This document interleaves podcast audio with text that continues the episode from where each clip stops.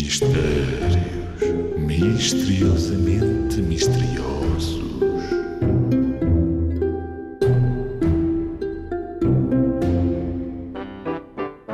Se eu juntar 5 a um 9, fico com 2. Como é que isto é possível? Ora bem, isto não está a fazer sentido nenhum. Mas vamos lá. Se eu juntar um 5 a um 9, fico com 2. Como é que isto é possível?